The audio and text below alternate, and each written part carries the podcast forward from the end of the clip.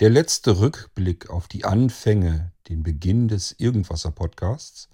Eine solche Episode, die ist schon etwas länger her. Da machen wir immer eine R-Episode wie Retro oder Rückblick draus. Wie gesagt, ist schon eine Weile her, war glaube ich die letzte im September letzten Jahres. Wird also höchste Zeit, dass wir mal wieder zehn weitere Episoden uns näher anschauen, ob da noch irgendwas zu finden ist, wo es sich lohnt, nochmal drüber nachzudenken. Das machen wir in dieser Episode und wir beginnen mit Episode 70 des Irgendwasser Podcasts. Musik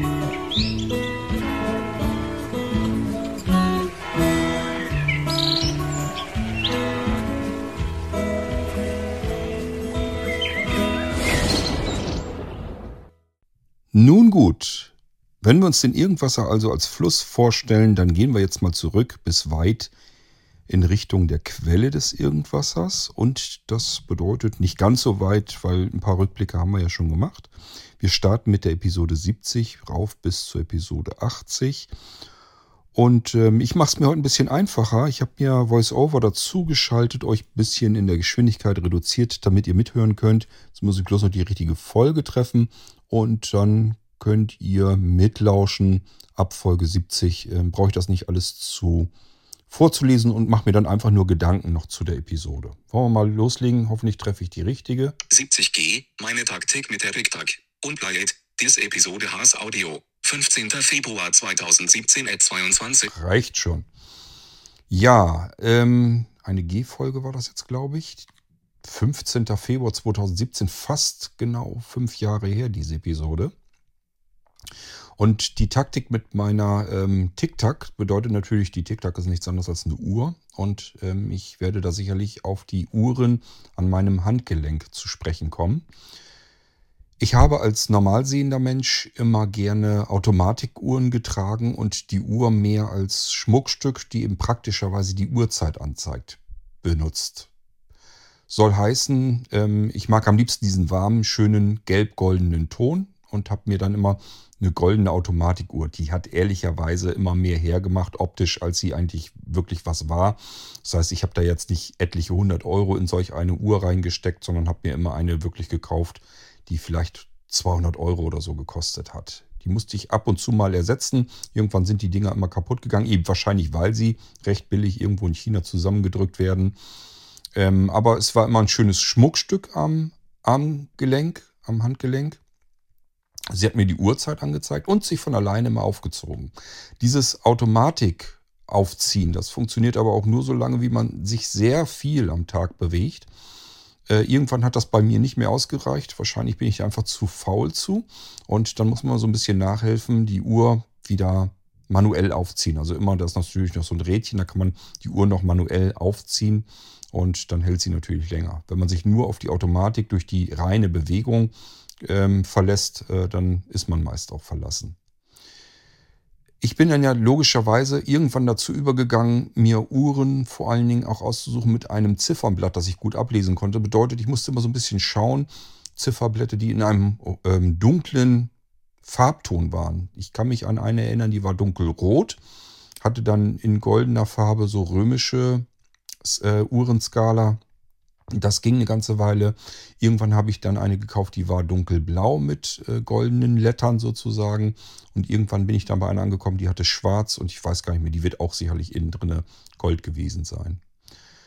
Ähm ja, aber das war dann irgendwann auch so weit, dass ich diese Uhr auch nicht mehr ablesen konnte. Und dann ging das Ganze im Prinzip erst los mit den Smartwatches. Ich habe probiert ähm, verschiedenste Smartwatches, unter anderem, als das dann losging, dass auch Android oder ganz andere Betriebssysteme auf die Smartwatches kamen, habe ich auch andere Dinge ausprobiert und bin meistens daran gescheitert, dass das System auf dieser blöden Smartwatch blindlings, also sehbehindert, ich hatte ja noch einen Sehrest, nicht wirklich gut bedienbar war und die Uhr im blödesten Fall noch nicht mal die Zeit vernünftig ablesbar war. Das war natürlich dann ganz doof.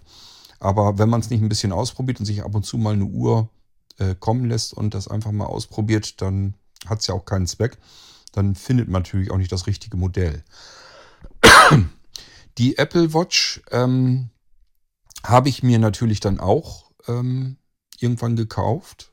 Auch hier versuchte ich das Ganze so ein bisschen wie so ein Schmuckstück zu handhaben. Das heißt, ich musste ein bisschen warten, bis dieses günstigere goldene Modell kam und habe mir dann auch ein goldenes Melanese-Armband, das sind ja diese Metallgewebe-Armbänder, die liebe ich bis heute hin und sehe immer zu, dass ich genau solch ein ähm, Metallgewebe-Armband äh, für meine Uhren bekomme.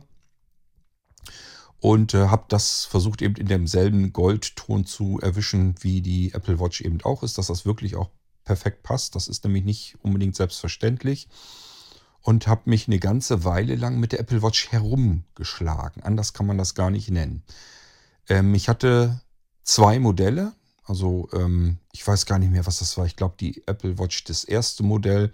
Und dann habe ich irgendwann, glaube ich, die Apple Watch 3 oder so nochmal. Ich bin mir wirklich nicht ganz sicher, welche das jetzt alle waren, aber ich war nie glücklicher Apple Watch-Besitzer. Ich wusste auch nie so richtig, wie ich es am besten mache. Ähm, hatte ich das große Uhrendisplay drin. Das sind, wenn diese ganz dicken Zahlen da drin stehen, dann ging da nichts anderes mehr. Also ich hätte ganz gerne noch irgendwie Information gehabt, äh, welchen Tag wir haben oder sowas. Da wäre das vom Seerest her noch gegangen. Ging da aber nicht, weil dieses blöde große äh, Ziffernblatt, obwohl noch Platz, Platz gewesen wäre. Das ist natürlich jetzt das Problem, dass ich ihn hier jetzt immer ein bisschen wach halten muss. Ähm, also es wäre vom Seerest noch gegangen und es hätte auch noch was hingepasst, aber Apple hat das ein bisschen blöd hingekriegt, wenn man dieses dicke äh, Display hatte, dass da nichts großartig weiter mehr gepasst hat. Ich weiß ich gar nicht, irgendwie ein paar Sachen haben noch gepasst, aber das, was ich eigentlich haben wollte, das ging dann nicht mehr. Ähm, dann habe ich eine ganze Weile versucht, äh, mit VoiceOver zu arbeiten, habe also meine Uhr plappern lassen. Das hat mich aber auch irgendwie genervt, weil das Ding immer dann geplappert hat, wenn ich es nun gar nicht gebrauchen konnte. Beispielsweise, da wäre ich fast am liebsten im Boden versunken. Ich weiß gar nicht warum, aber irgendwie war mir das in dem Moment einfach unangenehm. Da war ich beim Friseur, mir wurde, wurden gerade die Haare geschnitten. Äh, da waren mehrere Wartende und alles war mucksmäuschen still. Der Friseur, die Friseurin hat mich mal nicht voll gesülzt. Und dann kam ich äh, mit meiner Apple Watch äh, unter dem Tuch irgendwie auf den Schoß so an, dass das Ding meinte, er müsste sich jetzt aktivieren und hat dann natürlich gleich losgeplappert. Und das war mir einfach unangenehm in dem Moment, weil es so leise war, niemand was gesagt hatte und äh, meine Uhr dann da am Quatschen war. Das wollte ich eigentlich nicht. Und ähm, das ist mir dann häufig passiert, dass das Ding einfach geplappert hat, wenn es nun wirklich unpassend war. Und deswegen habe ich das dann irgendwann deaktiviert wieder. Äh, was mich aber am allermeisten gestört hatte, war schlicht und ergreifend der Akku dieses, ich soll das blöde Scheißding jeden Tag aufladen. Wenn du nicht dran denkst, hast du halt ständig einen leeren Akku. Und das war bei mir mein Standardproblem. Das heißt, ja, ich hatte die Apple Watch und hatte sie eigentlich immer am Handgelenk. Und immer wenn ich sie weil wirklich brauchte, dann war das Ding leer. War also immer ein toter Klumpen Metall bei mir am Handgelenk und das war mir einfach zu dämlich. Irgendwann habe ich dann tatsächlich eine Uhr gefunden, die ich bis heute hin wahnsinnig gerne benutze. Und ich habe euch da, glaube ich, schon mal so ein bisschen was von erzählt. Ich wollte euch immer das ganze Ding nochmal richtig in Aktion vorstellen. Ähm, die wollte ich eigentlich ganz gerne haben, weil sie Amazon-Support hat. Das heißt, ich kann damit meine Lautsprecher ansteuern, äh, indem ich einfach so einen Knopf drücke. Dann brauche ich dieses gar nicht mehr zu sagen, sondern äh, muss nur den Knopf drücken warte ein bisschen und dann kann ich da den Befehl reinsprechen und das passiert dann auch so. Muss man natürlich dran denken, dass man jetzt nicht mehr sagt, spiel mir einfach irgendwie ein Lied sowieso, sondern man muss schon sagen, wo er spielen soll, weil die Uhr kann das Lied so nicht wiedergeben. Das funktioniert nicht, aber man kann nur die Befehle, also im Prinzip das Ding als Spracheingabe benutzen für äh, das Amazon-System. Ist aber natürlich hochpraktisch, wenn man viele Lautsprecher und so weiter von Amazon hat, dann kann man das alles schön steuern. Ähm, ja, und wenn man äh, Smart Home Technik und so weiter hat, die man per Spracheingabe steuern kann, ist das eine richtig feine Sache. Ähm, das Ziffernblatt kann ich tatsächlich wunderbar ablesen. Es ist sehr groß und sehr hell. Ist ein analoges Ziffernblatt, sieht also noch nicht mal so scheiße aus. Die Uhr insgesamt sieht für mich jedenfalls aber nicht so wahnsinnig hübsch aus, weil es gibt sie nur in Schwarz und in Edelstahl. Und beides ist nicht wirklich ein Schmuckstück. Ähm, das heißt, es ist einfach nur praktisch und äh, das richtig Geniale an dem Ding ist, der Akku hält fast den Monat hindurch. Also der Hersteller gibt an 21 Tage und also drei Wochen im Prinzip und das ist auch zu erreichen. Äh, meine Frau hat das Vorgängermodell, deswegen, weil das Vorgängermodell gab es in vielen verschiedenen Farben, gibt es immer noch und eben auch für Frauen. Das heißt, äh, meine Frau mag gerne rosa, also hat sie eine rosane Uhr bekommen, hat also auch eine Smartwatch und die schwört da auch drauf, weil man eben alles damit messen kann, registrieren kann, wie viele Schritte ist man am Tag gelaufen. Wenn man bei der Post arbeitet als Zustellerin, ist das natürlich hochinteressant. Ähm, und auch viele andere Dinge kann man eben in solch einer Uhr äh, auch ohne die App sogar abbilden. Das heißt, ein Normalsehender braucht die App gar nicht. Für mich blindlings ist die App natürlich dann interessanter, weil ich da die Daten tatsächlich auch mit VoiceOver auslesen kann. Ich werde euch nach wie vor, ich habe mir es ja vorgenommen, die Uhr und die App nochmal irgendwann zeigen. Da brauche ich aber ein bisschen mehr Zeit dafür, deswegen bin ich da noch nicht zugekommen. Ja, und das ist die Uhr, bei der ich jetzt schon ähm, über ein Jahr, ja, über ein Jahr hängen geblieben bin. Anderthalb Jahre habe ich die jetzt. Bildschirm dunkel. Mann, Ruhe. Ähm, also im November habe ich mir die gekauft, 2020. Ähm, und ich bin nach wie vor, ja, ich will nicht sagen hellauf begeistert. Hellauf begeistert wäre ich, wenn es sie in Gold gäbe. Das heißt, dass sie auch noch schick aussehen würde. Dann wäre ich hellauf begeistert. Ich bin zufrieden. Ich bin sehr zufrieden. Und zwar das erste Mal, dass ich mit einer Smartwatch wirklich zufrieden bin. So. Aber wie gesagt, ich zeige euch die irgendwann. Wenn ihr aber keinen Sehrest habt, blindlings seid und sagt, äh, dann nützt mir das ja eigentlich nichts, dann nützt sie vielleicht wirklich nichts. Das Einzige, was ihr mit dieser Uhr dann anfangen könnt, weil sie keine Sprachausgabe hat, wäre, ihr könnt über die App dann euren Schritt Schlaf kontrollieren und die Schritte und so weiter, die gezählt werden, Bewegungen und euren ähm, Herzfrequenz und so weiter, das könnt ihr natürlich trotzdem alles messen und auch mit der App dann euch abholen und euch anzeigen lassen. Und diese Amazon-Funktion könnt ihr damit benutzen. Nur ihr könnt eben an der Uhr am Handgelenk ohne Sehrest so jetzt erstmal nichts anfangen. Ihr könnt die Zeit nicht einfach ablesen, weil wie gesagt, Screenreader hat das Ding nicht. Ist also für viele unter euch wahrscheinlich bereits jetzt schon uninteressant, aber es gibt vielleicht welche unter euch, die sich sagen, ja, Zeit habe ich ein iPhone für oder ein Android-Gerät, jedenfalls ein Smartphone in der Tasche. Das brauche ich jetzt gar nicht unbedingt. Aber es wäre schon schön, wenn ich einfach mal den Schlaf vernünftig messen kann und äh, die Schritte so ein bisschen weiß, die Kilometerzahl, die ich vielleicht am Tag gegangen bin. Ähm, dafür ist das alles äh, für mich tatsächlich hochinteressant als Gesundheitsmonitor für Sport und so weiter. Äh, das wäre schon nicht schlecht. Für diejenigen unter euch werde ich das sicherlich vorstellen. Und es gibt ja auch ähm, Seerestler, so wie mich, die noch einen geringen Seerest haben. Und wie gesagt, das große, sehr helle analoge Ziffernblatt. Das Ding hat ja ein äh, OLED-Display und ähm, leuchtet wirklich sehr intensiv. Das kann man sich sehr schön hell stellen. Äh, da kann man tatsächlich noch ganz gut was ablesen, die Zeiger. Und ähm, hat von der Uhr erstmal wieder eine Weile, so lange bis das letzte bisschen Seerest äh, eben auch noch weg ist. Ich versuche mal die nächste Folge hier zu treffen. Dadurch, dass ich jetzt hier wieder rumgewischt habe, haben wir eine andere. 72G, Nein. 71T, Alexa bedient Smartphone und Playet, Dis Episode Haas Audio, 5. Ich vermute mal, dass das eine Episode war, es ist ja eine T-Episode, wo ich euch zeige, wie ich mit Ultra das Smartphone bediene. Jetzt frage ich mich bloß, was ich euch da gezeigt habe. Ähm, habe ich da irgendwie was mit Siri probiert? Alexa und Siri? Ich kann es euch gar nicht mehr genau sagen. Ich kann ja nochmal, warte mal, ich, ich, ich tippe nochmal drauf, vielleicht kriegen wir noch mehr Informationen. 71T, Alexa bedient Smartphone und Playet, Dis Episode Haas Audio, 15. Februar 2017 at 22, 51, wie man das Amazon Echo als komfortablen Bluetooth-Lautsprecher verwendet, sich per Sprachbefehl mit Ellipse 12 siehste. Minuten 14 Sek. Ah, jetzt wird das Ganze deutlich. Das ist vielleicht auch nicht schlecht, wenn man nochmal so ein bisschen in die Infos reinhört. Ich werde euch dort damals vor fünf Jahren gezeigt haben, wie man mit Sprachbefehlen die Musikwiedergabe vom Smartphone aus steuern kann. Das können Headsets ja auch. Ihr könnt ja meistens auch über Tasten am Headset Wiedergabe, Pause, Titel vor, Titel rückwärts und so weiter machen. Das geht natürlich auch mit den Amazon-Lautsprechern und die arbeiten ja mit der Spracheingabe. Das heißt, ich kann jetzt also, wenn ich gekoppelt bin, ähm, vom äh, Smart-Lautsprecher von Amazon mit meinem iPhone, wenn das per Bluetooth gekoppelt ist, kann ich natürlich sagen, ja, Wiedergabe und Pause, äh, Stopp, ähm, nächster Titel, Titel zurück und so weiter. Das funktioniert dann natürlich auch, obwohl die Musik vom ähm, Smartphone aus abgespielt wird. Das ist das, was ich euch in der Episode gezeigt haben werde. Ich probiere mal die nächste. 72G, verräterische Schokolade, Unplayed, Dis Episode Haas Audio, 15. Februar 2017. Kann ich euch natürlich erzählen, was da drin ist.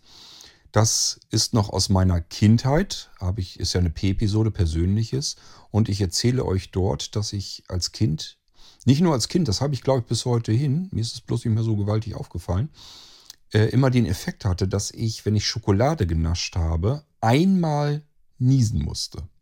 Also Schokolade genascht, nicht gleich sofort was passiert, sondern so eine leichte Verzögerung, ein paar Minuten später, einmal niesen. Manchmal auch während ich Schokolade genascht habe. Sollte man erstmal meinen, ist ja ganz lustig. Das Problem ist bloß, ich hatte so ein kleines Spiel mit meiner Mutter. Die hat nämlich die Süßigkeiten vor mir immer verstecken müssen im Haus. Und die hat sich tolle Verstecke ausgedacht. Im Bratenpott, irgendwo im Kleiderschrank. Also ist schon wirklich interessant gewesen, wo die überall die Süßigkeiten versucht hatte, von mir zu verstecken. Aber ich glaube, ich war meist immer besser, war erfolgreich. Und äh, hab versucht natürlich auch insofern zu schummeln, wenn das jetzt so Süßigkeiten Tüten waren, was weiß ich, so Milky Way oder sowas, habe ich versucht, einen kleinen Ritz in die Tüte zu machen. Nur so groß, dass der Schokoriegel da durchpasste. Und dann habe ich so rausgefunden, wenn man so zwei, drei, maximal vier von den kleinen Riegelchen da rausnimmt, merkt man das gar nicht so unbedingt. Ähm, manchmal bin ich aufgeflogen, manchmal auch nicht. Und ähm, ich habe dann immer diese Süßigkeiten dann versucht zu stibitzen und da das nie größere Strafen nach sich gezogen hatte, habe ich nie gelernt, dass man das nicht tun sollte. Keine Sorge, ich bin kein Ladendieb oder sowas geworden. Äh, dafür hätte ich viel zu viel Schiss gehabt. Aber zu Hause war das dann eben möglich. Ähm, ich hatte da nicht wirklich äh, drakonische Strafen zu befürchten. Deswegen war das jetzt nicht so wild.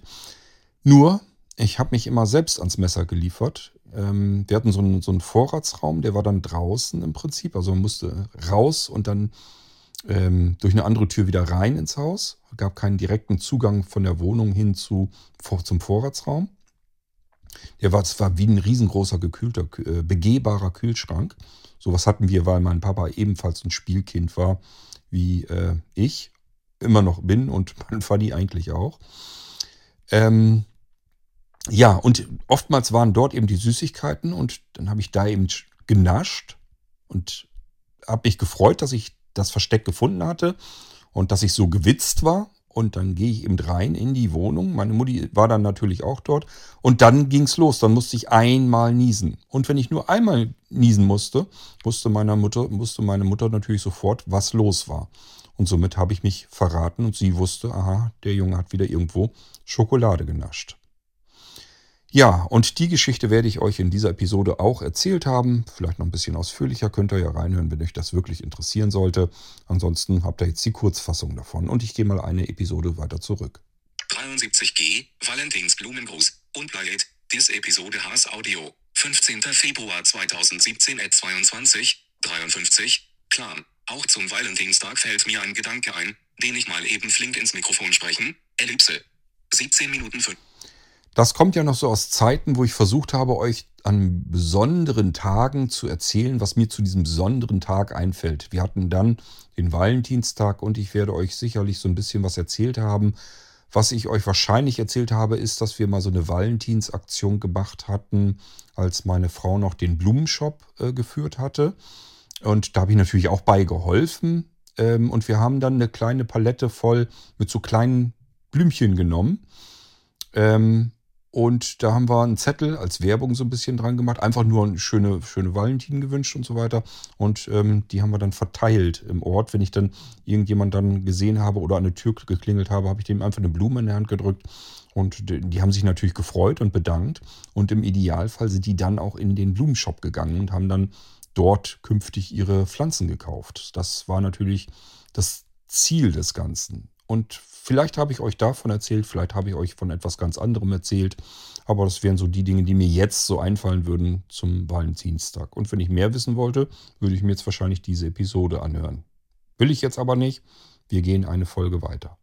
74H, Smarter Heizen, Unplayed, Dis Episode Haas Audio, 15. Februar 2017 at 22, 54. Wie kann man seine Wohnung intelligenter heizen, um Energiekosten Ja, ein Thema, das bis heute aktuell ist. Heute erzählen es euch andere Menschen. Ich habe es euch schon vor fünf Jahren erzählt. Ich hätte es euch auch davor schon erzählen können. Also da war ich schon längst am äh, intelligenten Heizen. Und ähm, im Prinzip benutze ich, ähm, ich weiß, ich nehme an, dass ich damals die schon benutzt habe, benutze ich bis heute hin sehr gerne von Homematic die ähm, Thermostate. Äh, die mag ich deswegen so gerne, weil sie noch einen ganz normalen Drehregler vorne dran haben und meine Frau das Ding einfach so bedienen kann. Die haben also nach oben hin zeigend ein Display, wo man dann drauf schauen kann und nach vorne hin einen Drehregler, so wie Thermostate das normalerweise haben. Normaler Thermostat besteht ja nur im Prinzip aus einem Drehregler und hier ist halt vorne so eine Drehscheibe dran. Und da kann man dran drehen und dann sieht man im Display sofort, welche Zieltemperatur es werden soll. Das heißt, meine Frau kann dann den Drehregler herumdrehen und sieht dann einfach 22, 23, 24 und so viel Grad, wie sie gerne haben möchte in dem Raum, kann sie sich auf die Weise einstellen. Gleichfalls wird natürlich das ganze Ding von meiner äh, Homematic-Zentrale angesteuert, so dass ähm, je nachdem, welche Wochentage sind, unterschiedlich angesteuert wird. Ähm, ich glaube, das geht so ungefähr um 15 Uhr hier wochentags los, ähm, dass er dann anfängt, so langsam aber sicher die Bude leicht anzuheizen. Und ähm, wenn meine Frau meistens so nach Hause kommt, so, das ist meist so bei irgendwo bei 17, spätestens 18 Uhr. Um die Zeit möchte ich eigentlich, dass das Wohnzimmer, Esszimmer und so weiter, dass das eine vernünftige äh, warme Temperatur hat, dass man sich hier ähm, wohlfühlen kann. Ähm, ja, und Wohlfühltemperatur heißt für mich erstmal so 22 Grad. Das sagt man, glaube ich, üblicherweise so als Wohlfühltemperatur. Wenn dann besonders kalt ist, dann kann man dann nochmal am Smartphone eben schnell hochschalten. Ich habe mir hier so kleine Buttons hingebaut, tippe ich drauf und dann äh, kann ich auch sagen, hier hau mal eben auf 24 Grad. Dann wird es aber wirklich dann sehr gemütlich warm. Und wenn man es dann richtig gemütlich warm haben will, dann nützt einem das Ganze mit einer normalen Zentralheizung sowieso nichts. Ich schwöre da nach wie vor auf einen ganz stinknormalen uralten Holzofen. Den mache ich dann an und dann hat man wirklich diese richtig schöne strahlende, knisternde, gemütliche Wärme und den Geruch von Holz und äh, das passt dann alles zusammen. Dann wird es wirklich richtig gemütlich. Äh, ja, und das andere ist eben die intelligente Ansteuerung der Heizung. Ich äh, habe mich dagegen entschieden, die Heizung direkt, also ähm, den Brenner oder so anzusteuern. Der ist wirklich strunze-dumm. Der guckt einfach nur, wird was gebraucht, dann lege ich jetzt los. Wird nichts gebraucht, dann halte ich mich zurück. Er versucht äh, oben, das ist ein uralter Heizkessel, der hat oben einfach nur so eine leichte Wasserschlange, so eine Spirale drinne, äh, wo ein bisschen Wasser drin steht und das wird warm gehalten. Und sobald irgendwo bei uns warmes Wasser gezapft wird, springt äh, der Brenner sofort an in dem Moment und heizt nach, weil es ist im Prinzip wie ein Durchlauferhitzer. Wir haben keinen größeren Wasserspeicher. Ähm, und ich bin auch nach wie vor noch der Meinung, dass wir den nicht unbedingt brauchen. Es wäre zwar manchmal ein bisschen schöner, weil es passiert immer so eine leichte Differenz, insbesondere im Winter. Wenn man jetzt unter der Dusche steht und macht die an, dann braucht natürlich der Brenner mal so ein bisschen, um den ganzen Heizkessel auf eine Temperatur zu bringen, wenn das Wasser da so durchströmt, dass das sofort ausreicht, um komplett erhitzt zu werden. Ich dusche sehr gern sehr heiß und das ist dann ein Problem. Das ist also nur im Winter und dann braucht es eben so ein paar Minuten, bis das Wasser richtig schön heiß ist. Aber ähm, das ist nicht so schlimm. Da lassen wir lieber das Wasser ein bisschen laufen, die zwei, drei Minuten, bis es dann heiß ist, als wenn ich mir einen riesengroßen Wasserspeicher dahin stelle. Der muss ja alle Nase lang einmal richtig stark erhitzt werden, damit er die Keime abtötet. Und äh, ich persönlich glaube nicht, dass wir da irgendwie Heizöl oder irgendwie Energie sparen können. Und äh, deswegen ähm, sind wir eigentlich ganz froh, dass wir unsere alte Heizungsanlage nach wie vor betreiben können.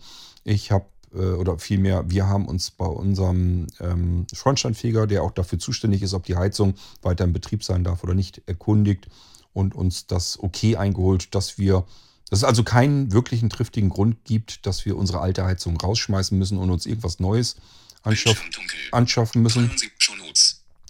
anschaffen müssen.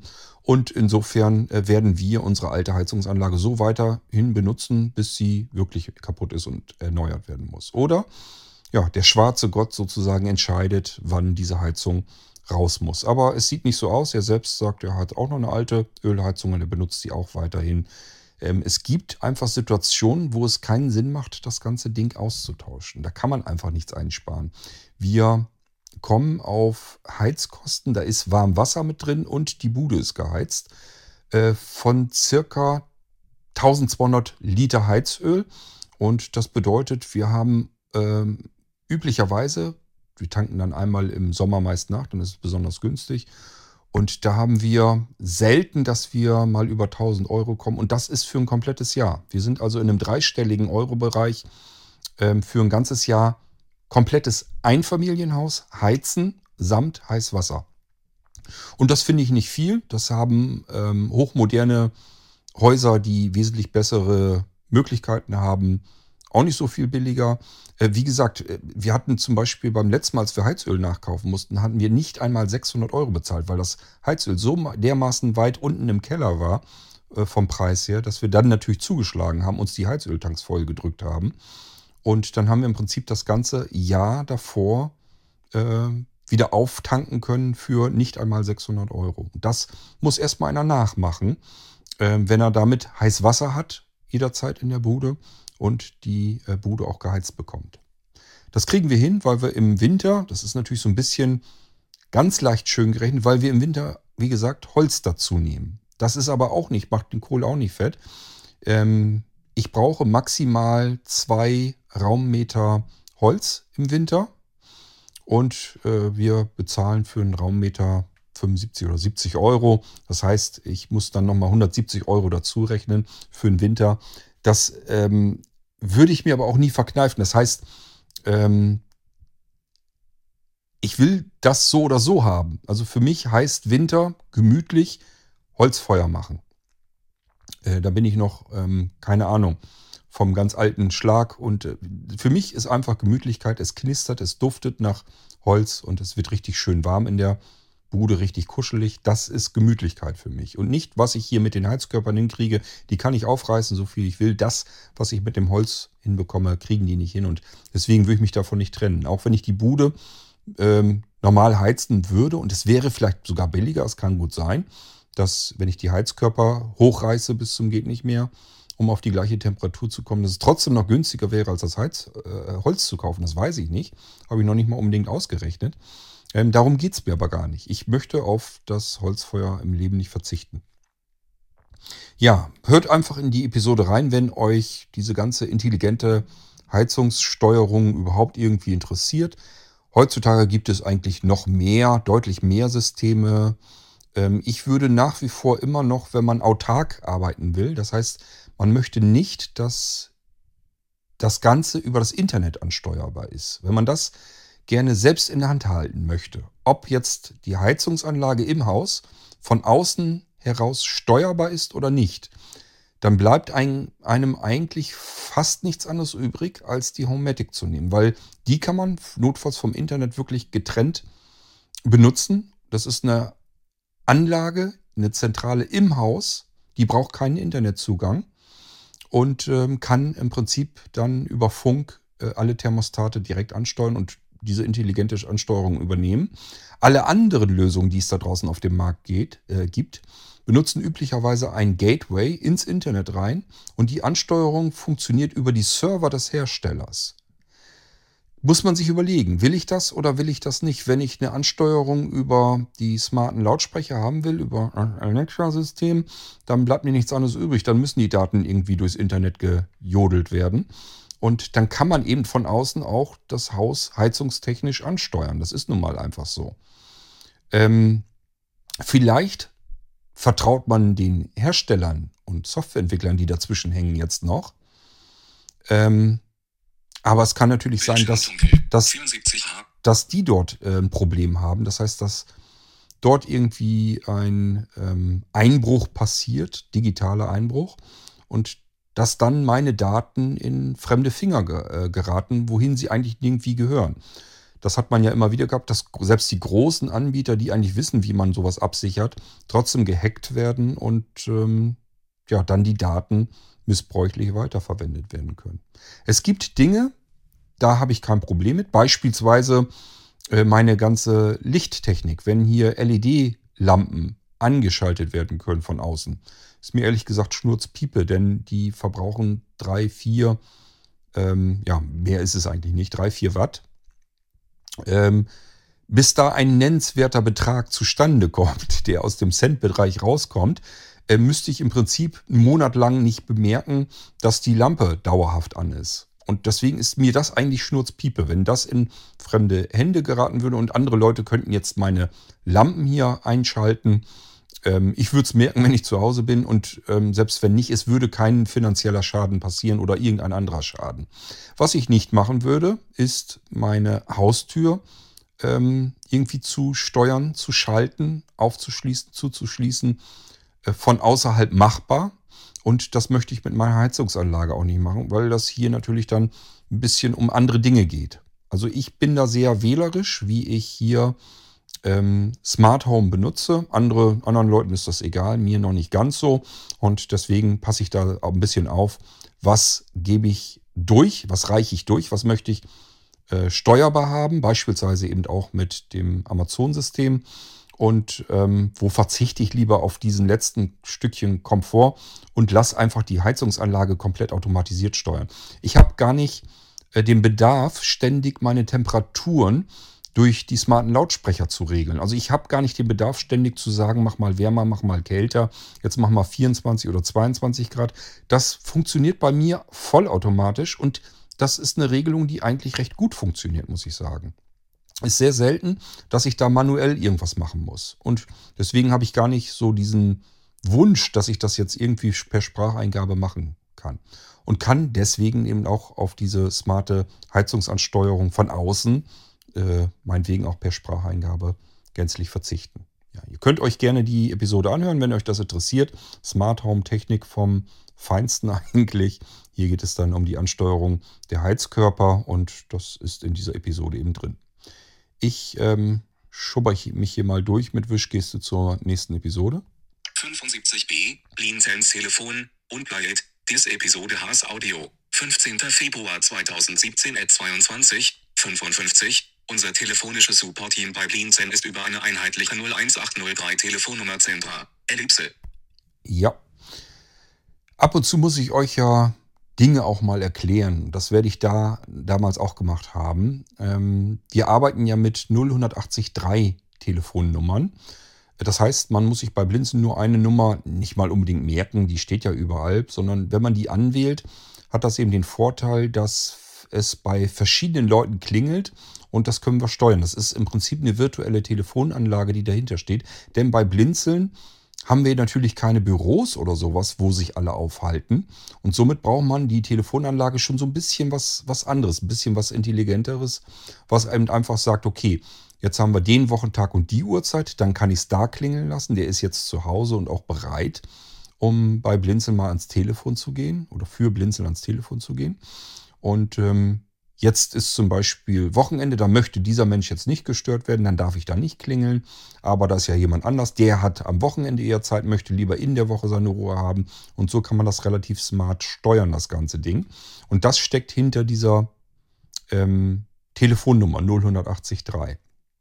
Und nicht, wie man vielleicht fälschlicherweise annehmen könnte, ähm, die kostet ja 9 Cent pro Minute aus dem deutschen Festnetz, wenn man eine 0183 Nummer anruft.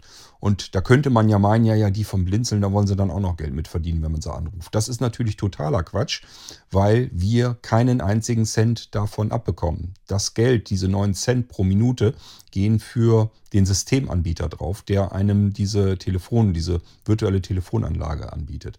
Wir haben aber keine andere Möglichkeit, als ähm, so etwas zu benutzen, um telefonisch für euch irgendwie in irgendeiner Form verfügbar zu sein. Und deswegen haben wir das so gemacht verdient Blinzeln also ähm, Hand aufs Herz, keinen einzigen Cent damit. Ich schwöre bei meinen nicht mehr lebenden Omas, ähm, dass wir damit keinerlei Kohle verdienen. Ich wüsste nicht, dass wir jemals irgendwie irgendein Guthaben ausgeschüttet bekommen haben oder sonst irgendetwas. Ähm, das Geld geht wirklich für den Systemanbieter raus. Dafür dürfen wir diese Technik benutzen und können bei Blinzeln die unterschiedlichen Menschen zusammenschalten, wie es eben gebraucht wird. So, und das werde ich euch in dieser Episode mal erklärt haben. Wir gehen rüber zur nächsten Episode. 76T, immer gut verbunden. Unplayed, Dis Episode Haas Audio, 19. Februar 2017 at 10, 14. Ich zeige kurz, wie man sich unter Windows mit einem WLAN-Netzwerk oder einem Bluetooth-Gerät verbindet. Ellipse. Die Frage haben wir ja immer wieder mal. Solltet ihr euch dann vielleicht mal diese Episode anhören? Ich zeige euch da ja offensichtlich, äh, wie man sich unter Windows mit WLAN oder per Bluetooth verbindet. Und das gibt es bis heute hin. Anwender, die da irgendwie ihre Problemchen haben, ihre Schwierigkeiten haben, dann wisst ihr jetzt, okay, die Episode kann ich mir dann vielleicht nochmal anhören und dann ähm, kann ich Schritt für Schritt das Ganze nachverfolgen und mich ebenfalls per WLAN oder Bluetooth dann mit dem Windows-Rechner und äh, meinem WLAN-Netzwerk verbinden. Ja, mehr ist dazu eigentlich gar nicht zu sagen. Ähm, ich meine, wir hätten solche Episoden noch ein paar Mal gemacht, mindestens noch einmal, wenn nicht noch öfter. Das heißt, es lohnt sich vielleicht zu suchen, wenn jetzt das, was in der Episode drin steckt, euch nicht weiterhilft, nicht verzagen, einfach weiter schauen. Irgendwo im Irgendwasser stecken noch mehr Episoden, wie man sich per WLAN oder Bluetooth verbindet. Das liegt daran, dass man die Frage immer wieder mal zwischendurch auf dem Tisch hat. 77F, Kaffee aus der Tastatur, Unplayed, Dis Episode Haas Audio, 19. Februar 2017 at 10, 39. Wie bekommt man im Notebook das lästige Tuchpad deaktiviert? Gibt es Tastaturen mit integriertem K, Ellipse, einem ja, ähm, Tastaturen mit Touchpad, das ist auch immer so ein Problem, gerade bei den ähm, Laptops, Notebooks. Ähm, wenn man am Tippen ist, dann wischt man immer so ein bisschen über dieses dämliche Touchpad rüber. Und das ist ähm, blindlings besonders doof, weil dann vielleicht der Fokus äh, woanders hinwandert und der Screenreader einem irgendwas anderes plötzlich vorquatscht. Es kann alles ein bisschen hinderlich sein und ähm, blinde Menschen, die viel an der Tastatur arbeiten, mit solch einem Touchpad vor, vorangestellt, wünschen sich eigentlich immer ganz gern, das Touchpad abzuschalten. Leider sind es die wenigsten Hersteller, die da wirklich ein Schalterchen hinmachen. Das gibt es nämlich auch, dass man einen Schalter, so einen Schiebeschalter umsetzen kann und damit wird das Touchpad tot gemacht. Bei vielen anderen Herstellern gibt es ein kleines Icon. Dazu gehört natürlich ein Programm im Infobereich von Windows. Da müsst ihr dort mal gucken, ob ihr was findet. Das ist üblicherweise, um das Touchpad zu konfigurieren.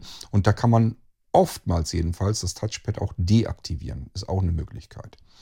Manchmal kann man probieren, über den Gerätemanager was zu machen. Das hilft aber eher selten. Und ganz schlaue Füchse äh, schnippeln sich beispielsweise einen Bierdeckel kaputt, so dass das genau auf dieses Touchpad passt. Machen da einen Klebestreifen drüber. Habe ich alles schon hier gehabt und gesehen und gedacht, naja gut, sieht jetzt nicht hübsch aus, ist aber eigentlich ganz pfiffig und funktioniert ja offensichtlich. Gibt es also verschiedene äh, Varianten. Dies hier ist eine F-Folge, das heißt Fragen und ich habe meine Antworten dazu gegeben. Mir fällt gerade so auf, eine F-Folge haben wir relativ lange schon nicht mehr gehabt. Offensichtlich hat niemand mehr Fragen. Soll mir nur recht sein, aber ähm, ist natürlich ein bisschen verwunderlich. Kann natürlich auch sein, dass euch meine Antworten nie so richtig ausgereicht haben und ihr euch sagt, na, dann kann ich mir auch die Frage sparen. Ist alles durchaus denkbar. Ähm, Kaffee aus der Tastatur ist aber die Episode. Ich nehme an, es gibt eine weitere Frage, nämlich wenn man in die Tastatur hineingeplört hat, was macht man dann am besten? Und da werde ich euch sicherlich gesagt haben, am besten irgendwie die Tastatur umgedreht halten und dann irgendwie versuchen mit Sprühschaum oder sowas erst nochmal ein bisschen zu reinigen, damit das nicht anfängt zu bappen. das ist dazu da. Und dann irgendwie auf, also falsch herum auf die Heiz, auf den Heizkörper oder so legen, damit das dann noch irgendwie trocknet und ähm, wegverdunstet. Ähm, bei Laptops ist es natürlich noch schwieriger. Ähm, ja, muss man eigentlich auch schauen, dass man das Notebook äh, ausschaltet und irgendwie versucht umgedreht zu haben, einfach damit die Schwerkraft ähm, an der Feuchtigkeit in die richtige Richtung zieht, damit das nicht auf der Platine unten ähm, lagernd bleibt und sich irgendwie hoffentlich irgendwo hin verflüchtigt. Ähm, ansonsten hilft meistens nur Hoffen. Wobei Kaffee ist, glaube ich, gar nicht ganz so schlimm. Schwieriger wird es dann bei allem, was klebt. Also wenn man da irgendwie die süße Limonade hatte und die ist da reingekommen, dann wird es natürlich ein bisschen schwieriger. ja, aber ansonsten hört euch einfach die Episode an. Das ist so das, was ich euch äh, in Gedanken jetzt jedenfalls über diese Episode noch sagen kann. Und wir gehen zur Folge, zur nächsten. 78F, Werbel zu Ehren, Unplayed, Dis Episode Haas Audio, 19. Februar 2. Ich glaube, da kann ich mich noch dran erinnern. Ähm, das muss so die Zeit gewesen sein, wo Bärbel, unsere Bärbel, die ihr alle kennt, mir aufgefallen ist. Ähm, ich kann mich noch so an die Anfangszeiten erinnern, da hatte die Bärbel mir ganz oft Feedback geschickt. Also immer wieder eine E-Mail, wie sie die Folgen fand und was ihr da so in den Sinnen beigekommen ist. Das war mal ganz toll und ähm, ich habe mich da mal irrsinnig drüber gefreut, dass ich so ausgiebig Rückmeldungen bekommen habe. Das war mal so eine ganze Zeit lang so eine Phase, wo ich ganz viel Rückmeldungen bekommen habe. Das meiste davon war von Bärbel und da habe ich mich immer sehr drüber gefreut. Das alles ähm, ist sehr zurückgegangen. Ähm, aber ich versuche mich dann immer dran zu erinnern, so ganz darf ich eigentlich nicht jammern. Es ist, fühlt sich für mich immer so an, als wenn ich ganz viele Episoden im Irgendwasser mache. Ich meine, das ist ja auch, glaube ich, unbestreitbar. Aber als würde ich hierfür kein Feedback bekommen. Ich kann euch gar nicht sagen, warum das so ist, denn die U-Episoden, die Unterhaltungsepisoden, beweisen eigentlich genau das Gegenteil. Ich kenne eigentlich keinen einzigen Podcast, der immer wieder regelmäßig ganze Episoden daraus basteln kann, aus dem Feedback der Leute, äh, die das Ganze per Audio zurückschicken. Also das kommt nicht ganz oft vor und äh, eigentlich müsste ich da schon zufrieden damit sein. Irgendwie hat man immer das Gefühl, man macht ganz viel und irgendwie reagiert da keiner drauf und dann ist das immer sehr frustrierend und dann sage ich mir immer, Moment mal, reagiert wirklich keiner drauf oder ähm, bildest du dir das mehr oder weniger eigentlich nur ein? Wie viele Audiobeiträge hast du jetzt eigentlich schon wieder gesammelt für die nächste U-Episode? Und da sind immer ein paar, die dann dabei sind. Und insofern darf ich mich eigentlich nicht beschweren. Ich tue es trotzdem, aber ich darf es eigentlich nicht. Ähm, ja, beim Geistreich ist es genauso. Ich habe euch beispielsweise jetzt zu dem Zeitpunkt, wo ich das hier aufgenommen war, das letzte, was ich gemacht habe, die beiden Episoden über den Töpfer von Corona, steckt viel Arbeit drin. Sind, glaube ich, ähm, drei Nächte im Prinzip, die in den beiden Folgen stecken. Drei Nächte, die ich mir sozusagen für euch um die Ohren, ge, äh, um die, ja, um die Ohren geschlagen habe. Und null Feedback, keine Reaktion. Nicht mal fand ich total doof oder ähm, fand ich gut oder keine Ahnung nichts, gar nichts. Und ähm, das ist natürlich immer äh, richtig frustrierend, weil da eben so viel Arbeit drin steckt und kein Mensch nimmt da Notiz von. Ja, aber da muss ich dann mit leben. Es ist dann eben so. Ähm, man kann es nicht erwarten. Ich ähm, sag mir dann immer, ja, wie oft schreibst du, kontaktierst du andere Podcaster? Du hörst so viele Podcasts. Und wie oft kommt es bei dir vor, dass du andere kontaktierst und ihnen sagst, dass du es gut findest, was sie gemacht haben oder schlecht? Ja, kommt auch fast nicht vor und von daher äh, muss man sich auch an die eigene Nase fassen. Aber trotzdem, es ist immer frustrierend. Es ist so ähnlich, als würdet ihr auf der Bühne stehen, irgendwas Aufwendiges machen für euer Publikum und ähm, ja, Vorhang schließt sich und nicht ein einziger hat geklatscht. Das fühlt sich komisch an, kann man nicht anders sagen. Lässt sich aber wohl nicht ganz ändern. Ähm, wir gehen mal auf die nächste Episode. 79F, Festnetzdeck-Telefone mit Android, Unplayed, Dis Episode Haas Audio, 19. Februar 2017. Donnerwetter, auch schon fünf Jahre wieder her. Ja, meine Deckt-Telefone. Ich habe irgendwann einfach gesucht, gibt es Deckt Festnetztelefone. Das sind normale Funktelefone. Wenn die verschlüsselt arbeiten, ist das ja dieser Deckt-Standard.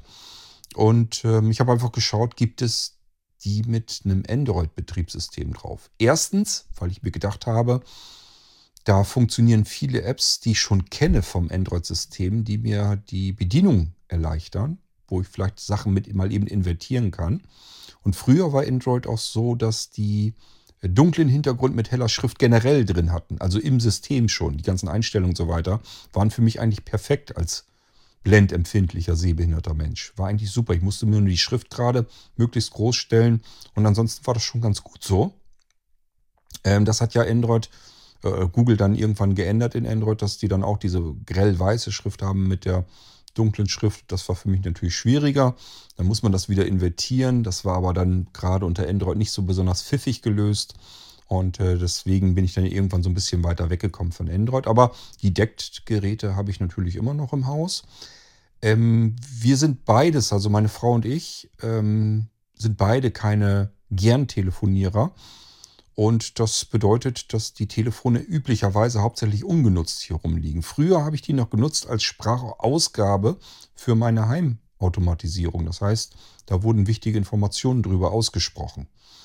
Ähm, aber auch das äh, regel ich mittlerweile ein bisschen anders und an vielen Stellen habe ich so manches gebastelt, tatsächlich zurückgebaut, einfach weil mir das von der Pflege her zu aufwendig war. Ähm, man muss sich dann doch immer wieder kontinuierlich drum kümmern, weil sich irgendwas im Netzwerk plötzlich verändert oder irgendwie Android sagt ja, die App, die jetzt hier die ganze Zeit über im Vordergrund lief, die schmeiße ich jetzt einfach mal raus und dann muss man die eigentlich neu starten. Dann muss man sich aber schon wieder immer wieder drum kümmern. Und das war im Prinzip so, dass ich jede Woche irgendwas zu tun hatte mit der Pflege von irgendwelchen Spielereien, die ich hier im Haus gemacht hatte.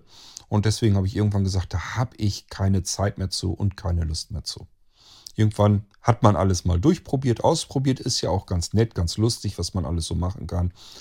Aber wenn man älter wird, äh, setzt man die Prioritäten, glaube ich, ein bisschen anders und dann baut man manches einfach wieder weg.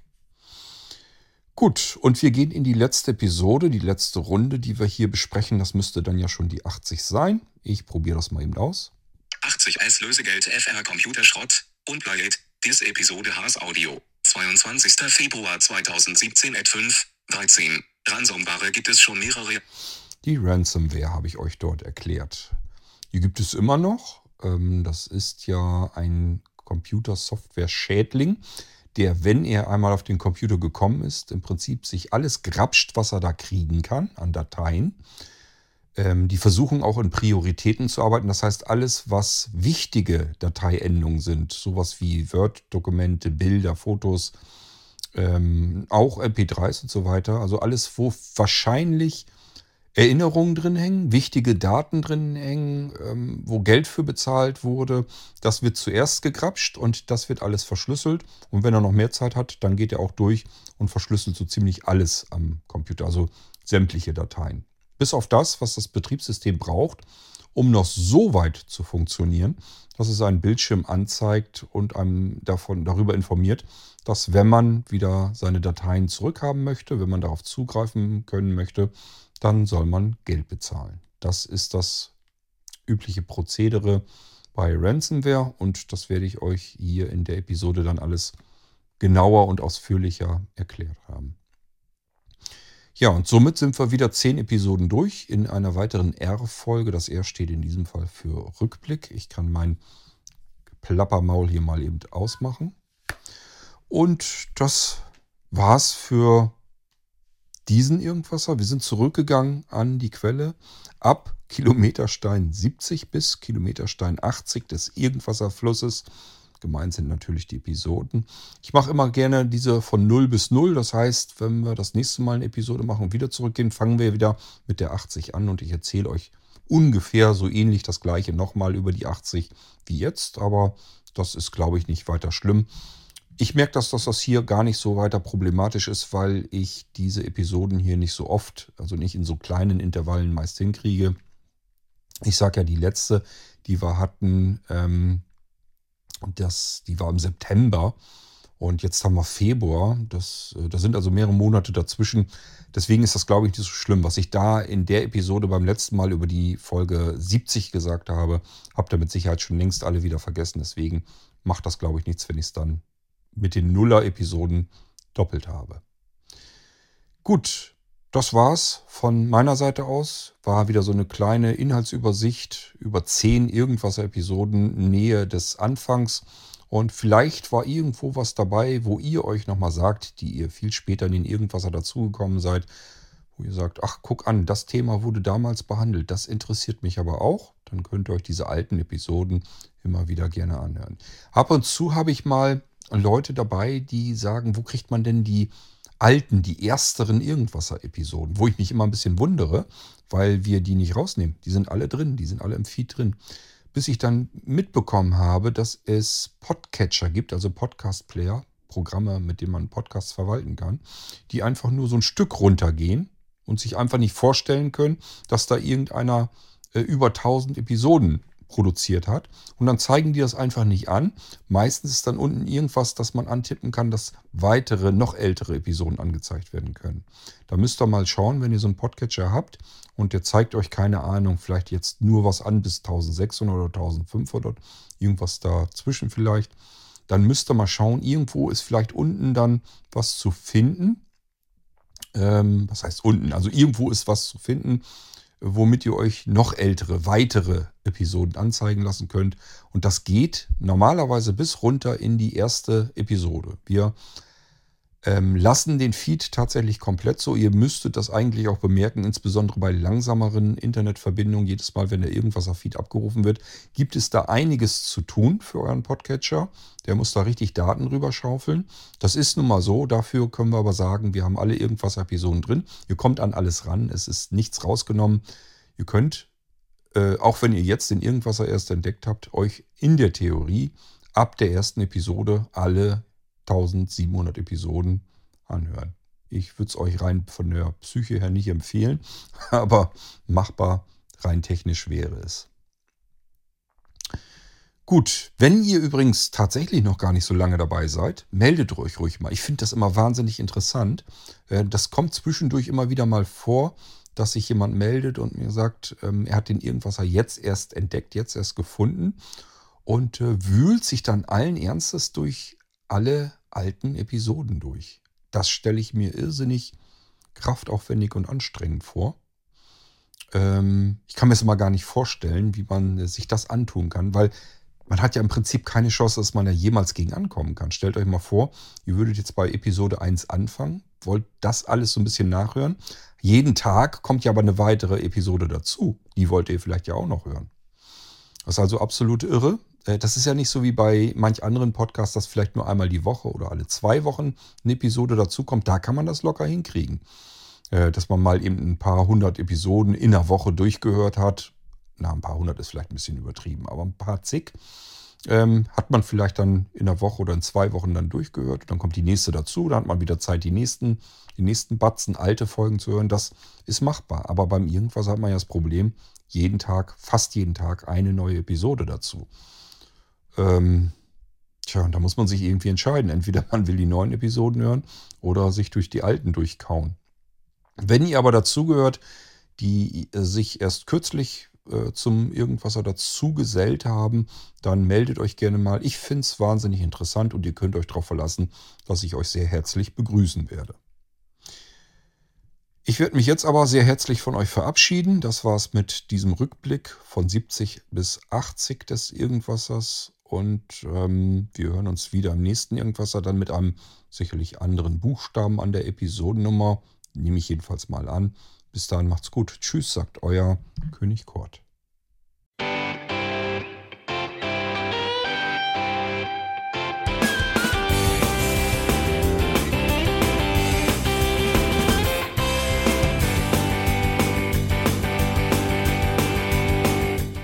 Das war Irgendwasser von Blinzeln.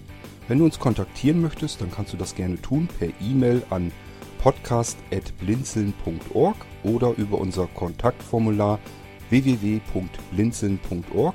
Blinzeln schreibt man in unserem Fall immer mit einem D in der Mitte. Wenn du möchtest, kannst du uns sehr gerne auch einen Audiobeitrag auf unseren Podcast Anrufbeantworter sprechen. Der hat in Deutschland die Telefonnummer 05165 439 461. Und wenn du uns aus dem Ausland anrufen möchtest, dann ersetze einfach die erste 0 gegen die 0049 für Deutschland. Wir bedanken uns für dein Interesse und freuen uns schon darauf, wenn du auch beim nächsten Mal wieder mit dabei bist.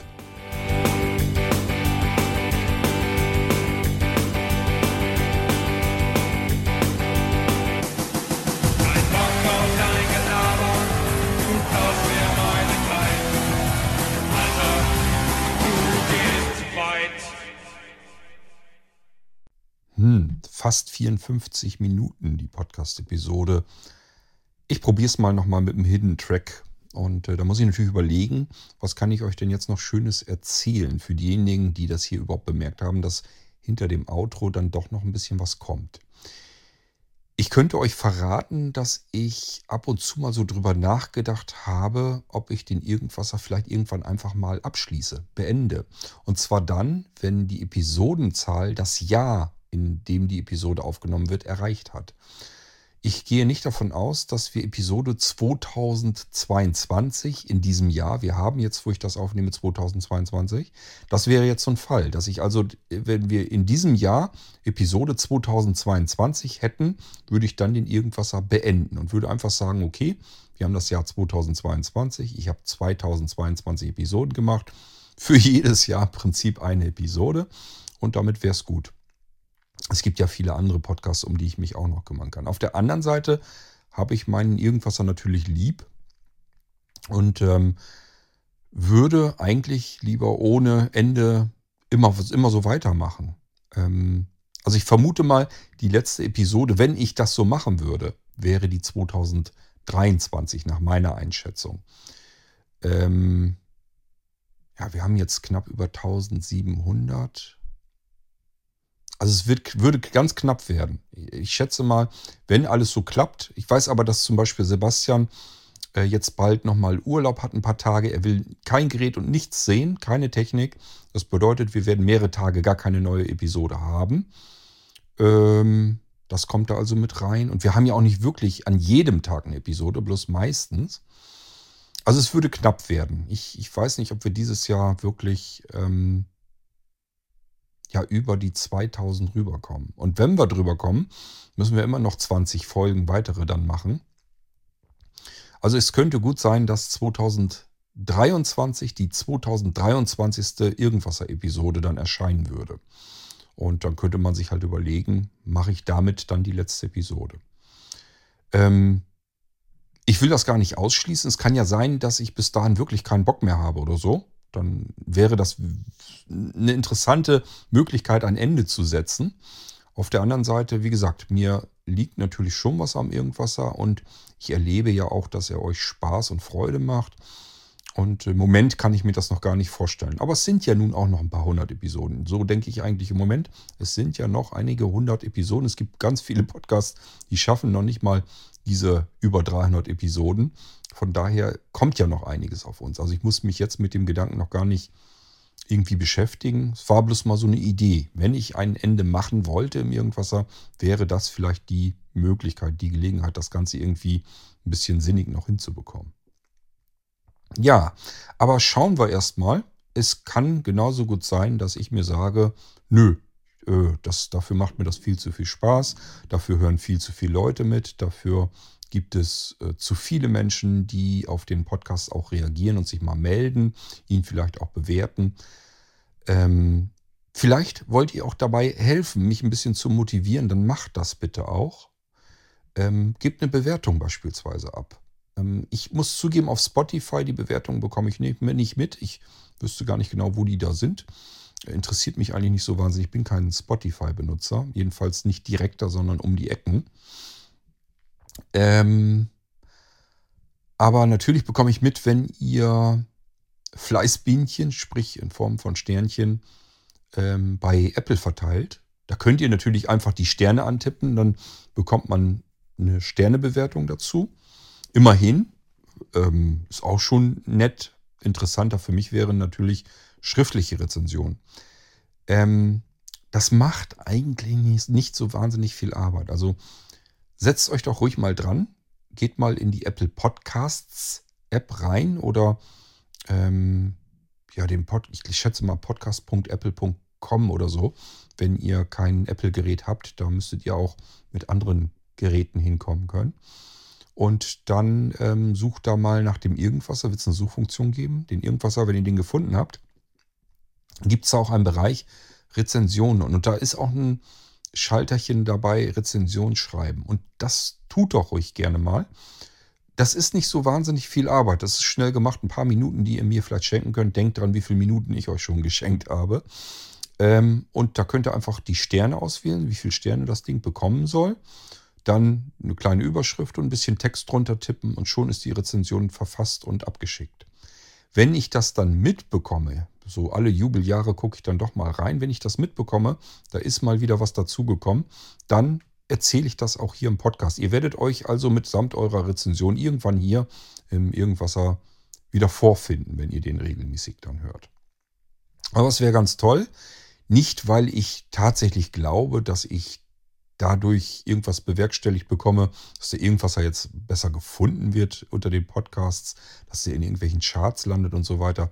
Das ist ja das Argument, was viele andere dann ähm, sagen, bitte bewertet uns doch mal, damit wir ähm, an Relevanz gewinnen und sichtbarer werden. Das halte ich ähm, bis zu einer bestimmten Größenordnung für absoluten Quatsch. Ähm, dass man natürlich, wenn man eine halbe Million Abrufe hat, dass das dann natürlich interessant wird. Und wenn man da ganz viele Rezensionen hat, dass einen das noch weiter in die Charts nach vorne spült. Das ist ganz klar.